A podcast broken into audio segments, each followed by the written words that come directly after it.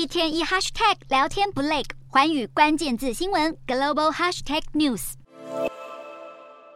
众所瞩目的苹果秋季发表会传出最快九月十三日登场，果粉们苦等已久的 iPhone 十五系列新机即将正式亮相。不过，官方尚未公布消息，外界早已议论纷纷。有传闻指出，iPhone 十五不但会推出泰坦灰、深水蓝、高山绿三款新色，握感还会更加轻盈。美国科技新闻 Nine to Five Mac 透露，iPhone 十五 Pro 将首度使用钛合金外框，取代第十代以来使用的不锈钢，不仅重量减轻，还更耐用。其中六点七寸 i 十五 Pro Max 改用钛金属边框后，重量可降至两百二十一克，比前一代的两百四十克轻了将近二十克。而不论是 Pro 或者是 Pro Max，今年新机的重量都有望成为四年来最轻。不过，外媒推估的重量数据纯论边框材质变化，如果 i 十五 Pro Max 电池容量比前一代更大，机身重量也可能随之增加。果粉热切迎接新手机到来之际，苹果也设法重振低迷的 iPad 买气。彭博资讯记者日前爆料，二零二四年的新一代 iPad Pro 将首度搭载 OLED 显示器，取代 Mini LED 背光系统，提升发光效率和色彩品质。至于荧幕大小，新 iPad Pro 可能推出十三寸规格，取代现有最大版本十二点九寸。此外，新 iPad 也将新增更大的巧控键盘，让平板用起来像台笔电。虽然全新世代 i iPad 要等到明年春夏季才问世，不过粉丝们届时有望见证 iPad 近五年来最大改良。